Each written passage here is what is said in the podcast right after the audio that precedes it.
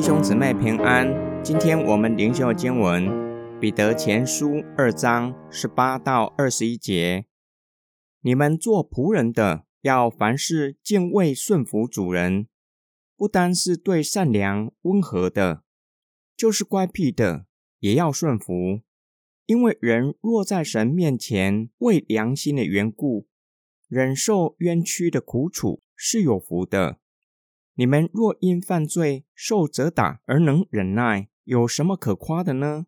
但你们若因行善而受苦，能忍耐，在神看来这是有福的。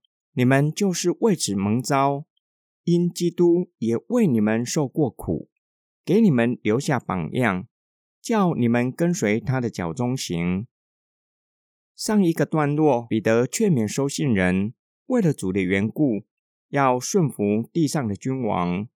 彼得将顺服的劝勉延伸到家庭，在第一世纪，仆人是家庭的成员，劝勉做仆人的基督徒要以敬畏的态度顺服主人，意思是发自内心的顺服。彼得甚至说到，连乖僻的主人也要顺服。彼得所说的不只是主人是不是基督徒，也包括主人的性格。彼得进一步说明原因，乃是为人在神的面前良心的缘故。彼得劝勉收信人，他们已经有了重生的生命，良心已经被圣灵重生，良心知道神良善纯全的旨意。以致甘愿效法基督而顺服主人。若是忍受冤屈、受苦楚，而不是作恶被主人处罚，在神看来，也就是从我们与神的关系来看，这是有福的。这是给基督徒为主做见证的机会。今天经文的默想跟祷告，基督徒的受苦观与其他宗教所推崇的苦修有什么不同的地方？世上的宗教把苦修视为自我激发灵性的法门，借此致使肉体的私欲达到超凡入圣的地步。为了达到自我救赎，另一些自认没有信仰的人，把苦难当作训练自己的机会，预备自己挑战人生的逆境。正是所谓“失败乃成功之母”。基督信仰的苦难观，或是苦难的价值。不是把它当作取悦上帝的法门，也就是不以苦修换取上帝的喜悦，赚取恩典。苦难对基督徒具有炼净的功能，但是不能够把它当作修行，为要让灵性达到超凡入圣。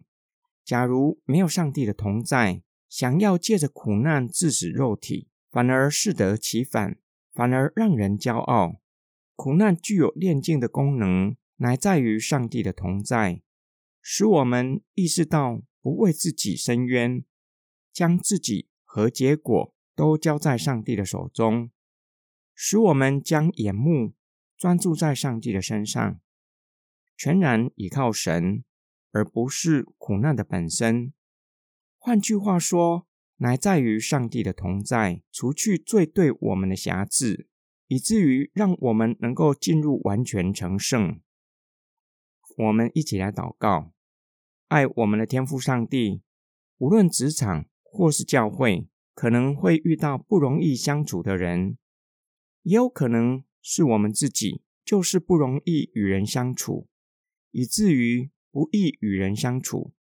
求主光照我们，并求主更新我们的心思意念，叫我们查验你的旨意。晓得你的旨意是良善的，为要叫我们在不容易的处境炼净我们的生命，使我们可以脱离罪恶的辖制，使我们可以得着自由，可以荣耀主。我们奉主耶稣基督的圣名祷告，阿门。